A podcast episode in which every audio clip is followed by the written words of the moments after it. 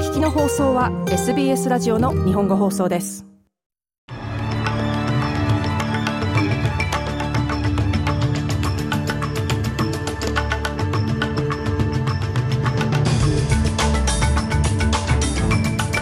1月4日午後のニュースをシドニーから北田克代がお届けします。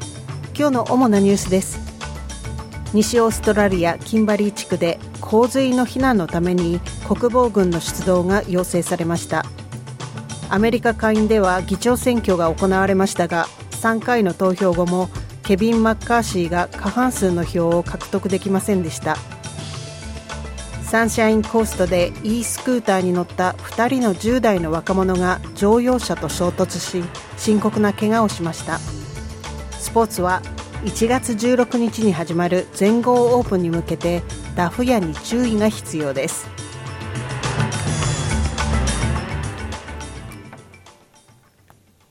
西オーストラリア州キンバリー地区の一部で100年に一度と言われる洪水が起きています孤立した地域の人々の避難のために国防軍に支援が要請されました。約1200人が暮らすフィッツロイクロッシングでは住宅が浸水しています。グレートノーザンハイウェイは双方向で閉鎖され、一部の住民はヘリコプターでブルームに移送されました。激流が主要な橋の一部を流しました。川の氾濫により最低でも1週間いくつかのコミュニティが孤立するとみられ住民は食料がなくなることを心配しています連邦政府は中国からの旅行者は出発前48時間以内に行った COVID-19 検査陰性証明を提出する必要があると発表しましたこれはチーフメディカルオフィサーの意見と相違するものです中国はこの決定を非難し報復措置を警告しています。The entry restrictions adopted by some countries targeting 中国をターゲットとしていくつかの国が入国制限をかけています。これは科学的根拠に欠けており、過度なルールは受け入れられるものではありません。私たちは COVID-19 規制を政治的な目的で操作していることについて強く反対します。また、相互原則として対策を講じます。中国側の声明でした。ジム・チャーマー増相は中国政府の報復措置警告を心配していないとしています。アメリカ下院では民主党ナンシー・ペロシ前議長の後を引き継ぐ議長選挙が行われました。ケビン・マッカーシーは彼に投票することを拒否している右翼共和党員を説得するために必要な限り議場で戦うことを約束していましたが、最初の投票で議長を務めるために必要な218票の過半数には達しませんでした。下院が最初の投票で議長を選出できなかったのは100年ぶりのことでした。その後、合計3度投票は行われましたが、それでも過半数を得ることはありませんでした。共和党員はその後、休会することに決めました。新しい議会を始めるにあたり、議長選が混乱しているため、まずは党の再編成を行おうとしているためです。議会の初日がこのように終わったということは、マッカーシーにとっては前途が容易なものではないことを示しています。議長になるには218票が必要でしたが、2回目の投票では203票だったと、下院初期のシェリル・ジョンソンが告知しました。テラーは投票数が合計434票であったことに同意します。そのうちニューヨーク、ハキーム・ジェフリー議員が212票、カリフォルニア、ケビン・マッカーシー議員が203票でした。ジョンソンでした。南オーストラリア州のマレー川沿いの8地区で川でのアクティビティ規制が解除されました。洪水の水が徐々に引いてきているためです。昨年末に過去50年経験したことのない水位の上昇で釣りや遊泳を含む川でのレジャーが禁止されていました。レンマークやリバーランドの街ではピークを超えましたが、アデレード西のマナムといった下流地域ではまだ油断がならない状況です。ピーター・マリナスカス州首相は、洪水の状態が各所で異なるため、場所によって規制が異なるのは当然だとしています。ゴールドコーストのヘリコプター衝突事故の続報です。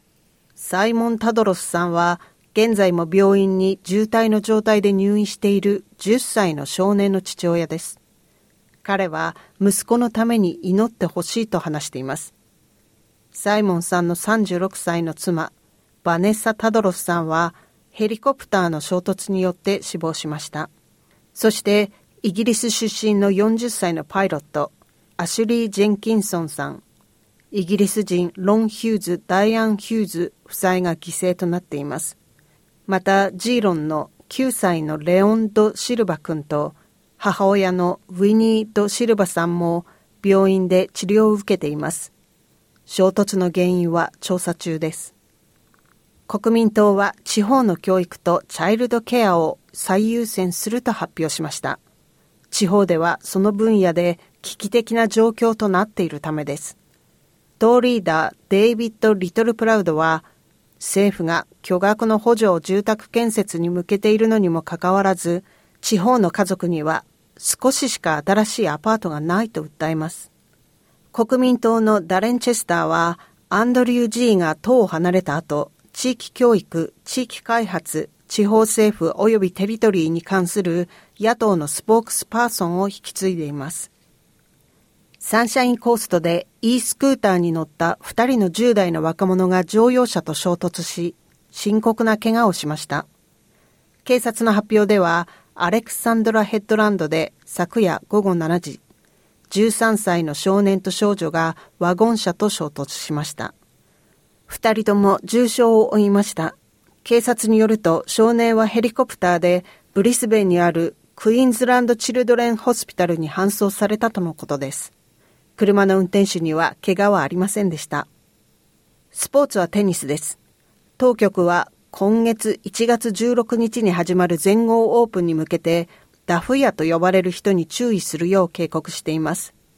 ビクトリア消費者センターによると、この12ヶ月でイベントチケットの購入、転売に関わる事案が1100件寄せられています。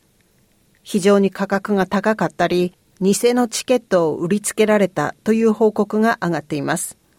ビクトリア消費者センターダニー・ピアソン代表はきちんと調査を行うようにと話しました。例えば、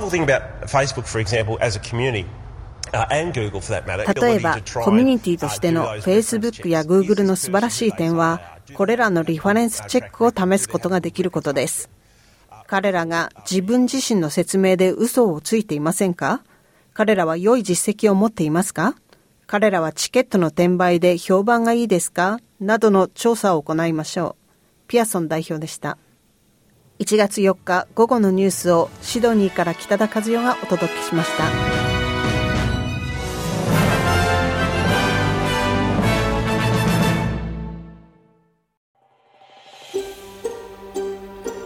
もっとストーリーをお聞きになりたい方は iTunes や Google ポッドキャスト Spotify などでお楽しみいただけます。